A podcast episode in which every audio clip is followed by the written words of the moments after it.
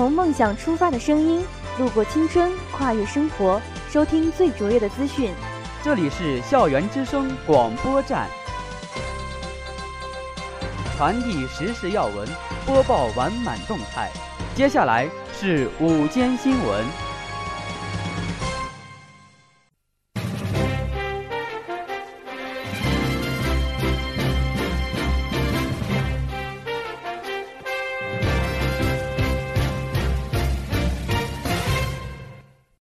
亲爱的老师、同学们，大家好！我是实习播音员陈杰，我是实习播音员宋小潇。今天是二零一五年十月二十六号，农历九月十四，星期一。历史上的今天，一八八九年十月二十六号，地质学家李四光诞辰。一九九五年十月二十六号。北京首都国际机场航站区扩建工程正式开工。这次首都机场扩建工程包括新建航站楼二十四万平方米、停车楼十七万平方米、停机坪四十七万平方米和一百四十四项配套工程，总计投资额为七十多亿元。欢迎收听今天的新闻速递，以下是新闻摘要。沈晓军教授到中北大学做我国兵器技术的现状及发展趋势为题的报告。突围死亡之组，工商学院进军大足赛八强。省委巡视办组织开展的中国共产党巡视工作条例巡回宣讲报告会在太原师范学院举行。王汝霖、李小鹏等省领导参观山西农业大学农博会展区。广东河源两名儿童遭杀害，一名儿童受伤。联合国采购司副司长希望买到更多中国产品。保加利亚等欧洲三国或关闭边境应对难民。世界气象组织受厄尔尼诺影响，前九月为史上最热九个月。李易峰体验《速度与激情》，成首个驾驶 F1 的中国人。谢霆锋方面否认内地开演唱会，将追究法律责任。以下是校园新闻：十月二十四号上午，总装枪炮弹件技术专业组组长沈小军教授受邀到中北大学做题为《我国兵器技术的现状及发展趋势》的报告。全校党政部门、正级处理干部、各学院副处以上干部、相关学院副高以上职称代表。及相关专业学生聆听了报告，副校长沈新全主持报告。会上，沈小军教授结合自身多年的工作体会和学术研究成果，与大家分享了我国炮兵装备技术目前发展的情况、未来战场的目标和特点及五年将重点发展的关键技术问题三个方面的内容。沈教授的报告内容详实、旁征博引、深入浅出。精彩纷呈，在座学生受益匪浅。副校长沈新全在主持中表示：“这是一场生动而精彩的报告。沈教授耐心细致的解读与分析，是我们全面了解我国目前炮兵装备技术的一次宝贵机会，对推动学校相关学科建设和学术研究具有积极的促进作用。”十月二十四日上午。二零一五特步中国大学生校园足球联赛山西赛区的比赛进入第五天，工商学院一比零战胜晋中学院，最终两胜一平一负，积七分，排名小组第二，昂首挺进本次比赛的八强，创下自大足赛改制以来的最好成绩。晋中学院作为首次参加大足联赛的新军，堪称本组最大的黑马。在此前进行的比赛中，取得一胜一负一平的战绩，顽强逼平赛事卫冕冠军太原科技大学，更是让任何对手都不敢小看其实力。今天的比赛，相同战绩的双方只有取胜才能确保小组出线。赛前气氛剑拔弩张，空气也仿佛凝固了起来。开场后，双方并未过多的试探，就大打对攻。双方都获得了不错的机会，可惜均未能把握。第三十五分钟，防守型中场赵斌在大禁区前沿得球，在观察了禁区内情况后，右脚外脚背起弧线球，将皮球吊入禁区，在后点接应的前卫张鹏力压对方两名高大的中后卫头球攻门，对方门将来不及做出反应，只能目送皮球钻入网窝，工商学院取得领先。经过中场休息的短暂调整。双方重新披挂上阵，陷入绝境的对手展开了疯狂反扑，不断在路边突破，造成威胁。一时间，我方门前风声鹤唳，险象环生。决定出现命运的关键时刻，工商学院十一名场上队员团结一致，良好的展现了训练成果，成功的遏制了对方反击的势头。对方在狂攻无果后，出现体力透支与经验不足的情况，直到中场哨响都无法改写比分。二零一五特步大学生校园足球联赛山西赛区的比赛扩军至二十支参赛队伍，为历史最高。工商学院与赛事的卫冕冠军太原科技大学、原超级组参赛队伍山西农业大学、东道主山西交通职业技术学院。以及新军晋中学院同分一个小组，而这个小组堪称赛事的死亡之组，参赛难度较之以往大大增加。而工商学院足球队的队员们自九月正式集结以来，在训练中不怕苦不怕累，认真完成赛前备战，在正式比赛中精诚团结，不畏强敌，充分发挥学院三牛精神，力拼每一个对手。在顺境时不自满、不懈怠，面对困境时不沮丧、不放弃，并最终力压卫冕冠军出现，赢得了所有对手的尊重。十月二十三号上午，滨州医学院院长王斌、副院长吕长俊一行八人到山西医科大学考察访问，校党委书记李凤岐、副校长王宏伟在我校新校区会见来宾。并进行了座谈交流。学校办公室、教务处、科学技术处、计划财务处、资源管理处、研究生学院相关负责人参加了座谈会。座谈会上，校党委书记李凤岐代表学校对王斌院长一行的到来表示热烈欢迎，并介绍了山西高等医学教育发展的现状和学校在教学、科研、医疗等方面的基本情况。王斌院长介绍了滨州医学院的历史沿革、办学特色等基本情况和此次来访的主要目的。他希望通过两校的互访交流、相互学习、共谋发展。随后，双方参会人员就学科建设与管理、科研管理与改革、研究生教育与管理、财务管理、资源配置与管理、学生工作、校区管理等有关内容进行了深入细致的探讨和交流。会后。在李凤岐书记、王宏伟副校长及相关部门负责人的陪同下，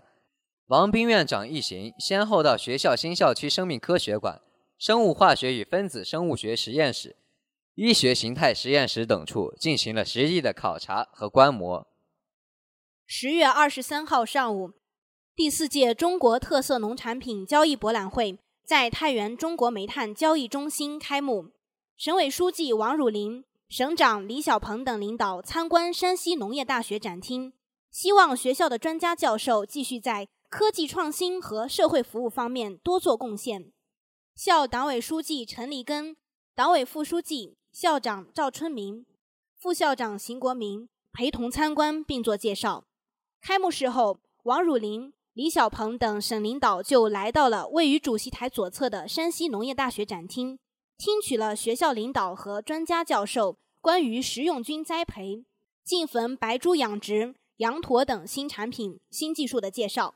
省领导关心的询问：通过栽培食用菌能为农民增收多少？净坟白猪的肉质好不好？瘦肉率是多少？并希望学校的专家教授们继续在科技创新和社会服务方面多做贡献。本届农博会上。山西农业大学组织参展项目涉及到二十四个产业领域，共计二百七十二项新成果、新技术。在展区的布置上，通过产业科技创新、社会服务、新农村建设规划、大学生创业等四大板块，运用影像、图片、文字资料的介绍以及实物展示等手段和形式，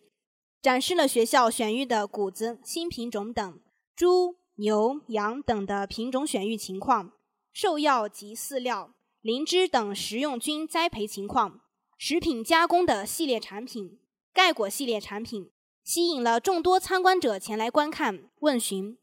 本届农博会由农业部、中国国际贸易促进委员会、山西省人民政府共同主办，于十月二十三日至二十七日在山西煤炭交易中心隆重举行，以特色、创新、合作、共赢为主题，集中展示山西特色农业发展新成果，广泛开展农业投资贸易和交流合作。展示内容分为十大板块，展销产品涉及粮食、干鲜果、蔬菜、畜产品等十八大类六千六百余种。十月二十三号上午，根据中央和省委的统一部署，省委巡视办组织开展的《中国共产党巡视工作条例》巡回宣讲报告会在太原师范学院致远楼报告厅举行。省委第二巡视组。副厅长级巡视专员徐月华做了题为“坚决落实全面从严治党的要求，唤醒党章党规党纪意识，共同营造风清气正干事创业政治生态”的主题宣讲。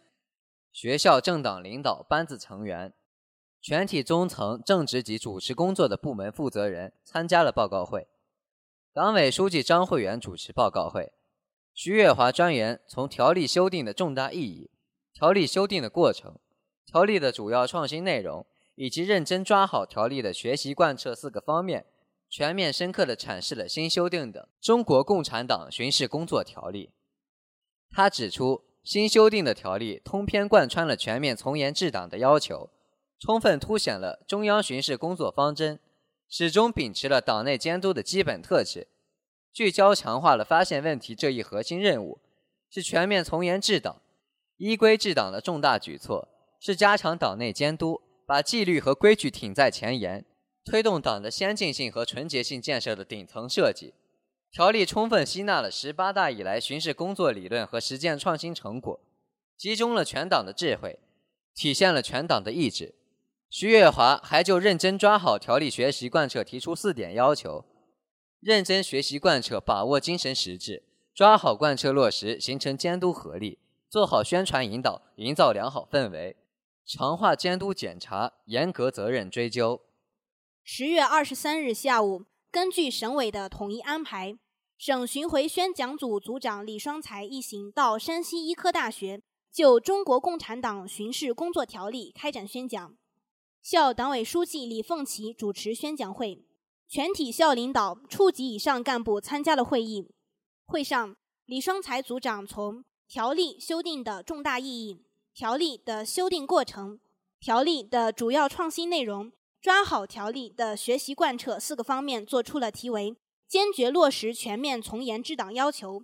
唤醒强化党章党规党纪意识，共同营造风清气正干事创业政治生态”的主题报告。他指出，《中国共产党巡视工作条例》是党内监督的利器，是党内法规制度创新的重要成果。是巡视工作的基本遵循和制度保障。条例通篇贯穿了从严治党要求，充分凸显了中央巡视工作方针，始终秉持了党内监督的基本特质，聚焦强化了发展问题这一核心任务。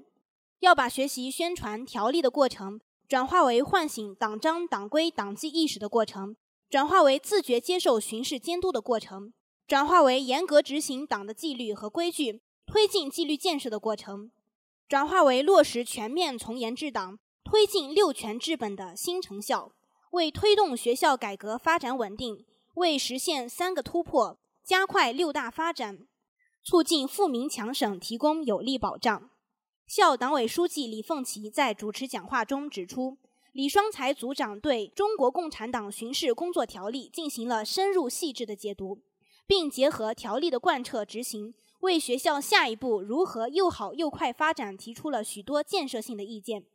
全校各级党组织、全体党员干部要高度重视，切实抓好对条例的深入学习贯彻，把学习条例作为当前和今后一个时期的重要政治任务，作为中心组学习和党员干部培训的重要内容。要坚持把学习贯彻条例与深入学习习近平总书记系列重要讲话精神相结合，与三严三实专题教育相结合，与抓好省委专项巡视整改落实、落实两个责任相结合，切实推动学校的各项工作。以下是国内新闻。中新网十月二十四号报道，广东河源市源城区公安分局。二十四号向媒体通报，当天十六时许，河源市区客家文化公园北端山坡上，三名儿童遭凶杀，致二死一伤。据通报，二十四号十六时许，源城公安分局接群众报警称，在市区客家文化公园北端山坡发现一名受伤儿童。接报后，当地公安民警立即赶赴现场，将伤者送医治疗。目前，该名伤者伤情稳定，无生命危险。民警随后在现场勘探时，发现有两具小孩的尸体。经现场勘查，初定为凶杀案。据了解，该案遇害儿童朱某瑜，男，八岁，就读于原城区公园西小学二年级；钟某斌，男，九岁，就读于原城区公园西小学二年级，两人均就同学。另一名被救儿童曾某富，男，九岁，就读于河源市第三小学三年级。据办案民警介绍，该案凶手特征为男性，三十至四十岁，平头，着黑色短袖上衣，讲普通话，身高不详，身上已有血迹，极有可能携带凶器。请有线索的当地市民可致电幺幺零提供。目前，案件正在进一步的侦查中。国际在线报道：日前，第八届中国西部国际采购商大会在成都开幕。联合国采购司副司长肖恩·博尔塞在接受媒体专访时表示，希望越来越多的中方企业参与到联合国采购计划上来。肖恩·博尔塞称，中国共有九百零一家供应商为联合国总部以及总部以上的维和办公室提供产品和服务。其中新增供应商数量在过去两年有很大的跃升，在采购金额上，二零一三年为两千五百万美元，二零一四年为三千二百万美元。然而，联合国在中国的整体采购额相对仍然很小，与中国作为世界第二大经济体的地位并不相称。对于联合国采购合同对企业带来的影响，肖恩·博尔塞称，企业一旦中标。其产品信息会在相关数据库中得以显示，增加下次成功的概率。他还说，除了一次性采购，联合国采购司可以同企业签订长达三到五年的系统合同。联合国其他机构可根据需要下订单，享受合同价格。他同时强调，根据法律规定，企业不得使用联合国标识或类似于联合国指定供应商的身份进行任何形式的宣传推广。以下是国际新闻。新华网十月二十四号报道，保加利亚、塞尔维亚和罗马尼亚三国总理二十四号在保首都索菲亚就难民问题举行了会谈。会谈后表示，如果德国和奥地利等国关闭边境，保塞罗也将在同一时间关闭边境。保加利亚总理鲍里索夫表示，如果德奥等国关闭边境，保加利亚、塞尔维亚和罗马尼亚将无法承受难民涌入带来的巨大压力，三国将会选择在同一时间关闭边境。罗马尼亚总理彭塔说：“难民是整个欧洲的问题，如果有其他国家关闭边境，保塞罗三国也会以相应的方式捍卫国家的主权。三国是邻国，应该携手合作，团结起来抵御难民带来的巨大压力。”塞尔维亚总理武契奇也表示。应寻求一种更全面的解决方案，而不是以国家的利益作为代价。联合国难民署的数据显示，今年进入欧洲的难民已超过五十九万人。世界气象组织发言人克莱尔·努利斯二十三日在日内瓦表示，今年一月至九月，全球表面平均温度达到有气象记录以来的最高值，二零一五年将成为史上最热年。努利斯当天在日内瓦万国宫举行的记者会上说：“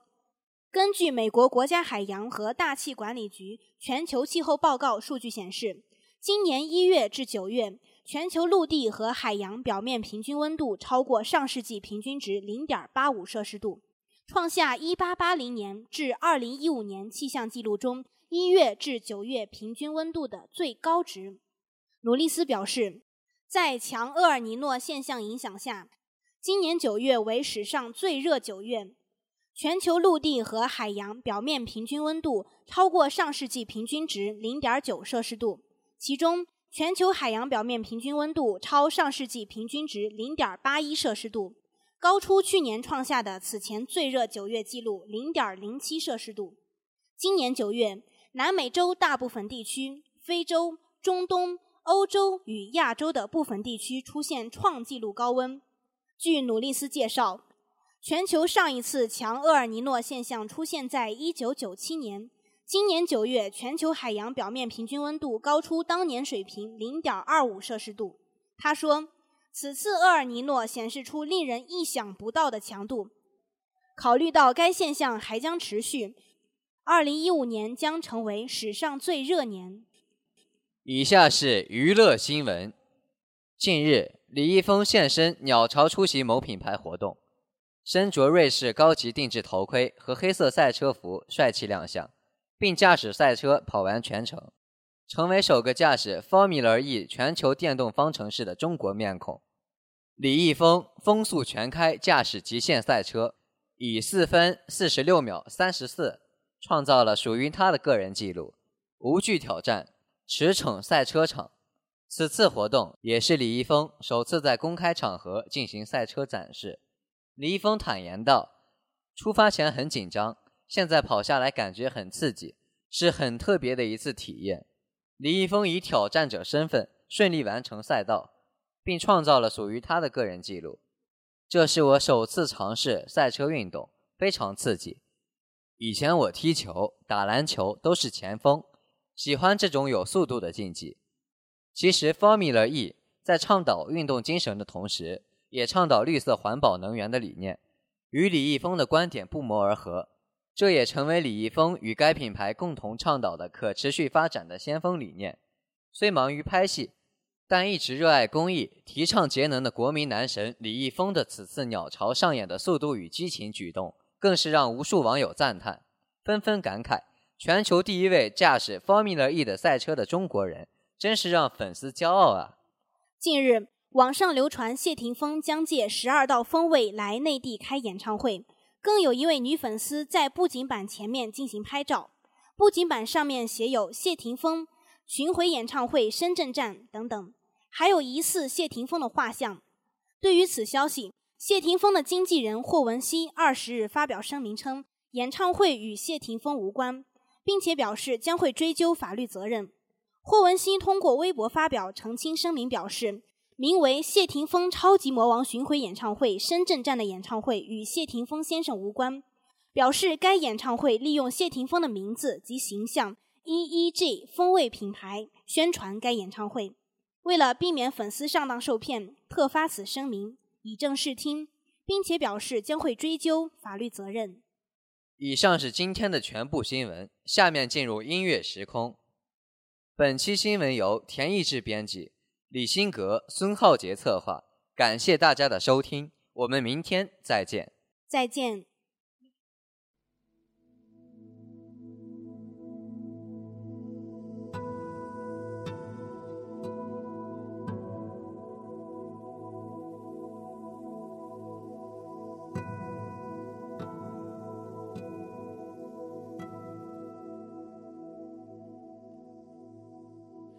我会在你身边，你左右，绝不会回头。你的一举一动像心跳，牵动我所有。我会在你身边，你左右，绝不会放手。无论昨天、今天和以后，一直到尽头。黎明前，另一头，看着过往的语言，在海角和天边画出一道美丽的曲线。不明白要多远，看那漂浮的时间。和过往的云烟，却抹不掉对你的思念。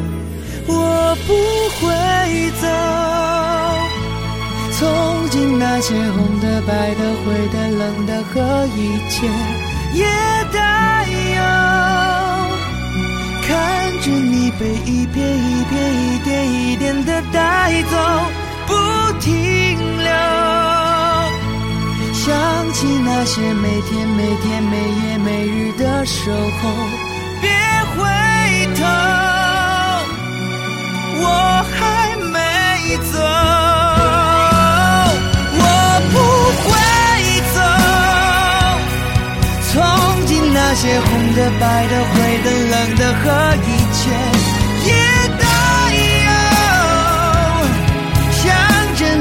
一片一片一点一点，我会。想念你的，想念我，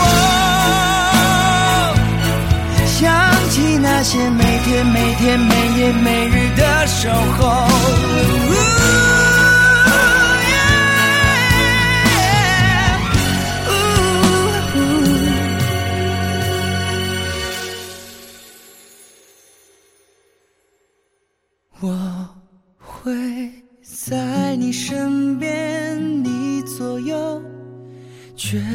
会放手，无论昨天、今天和以后，一直到尽头。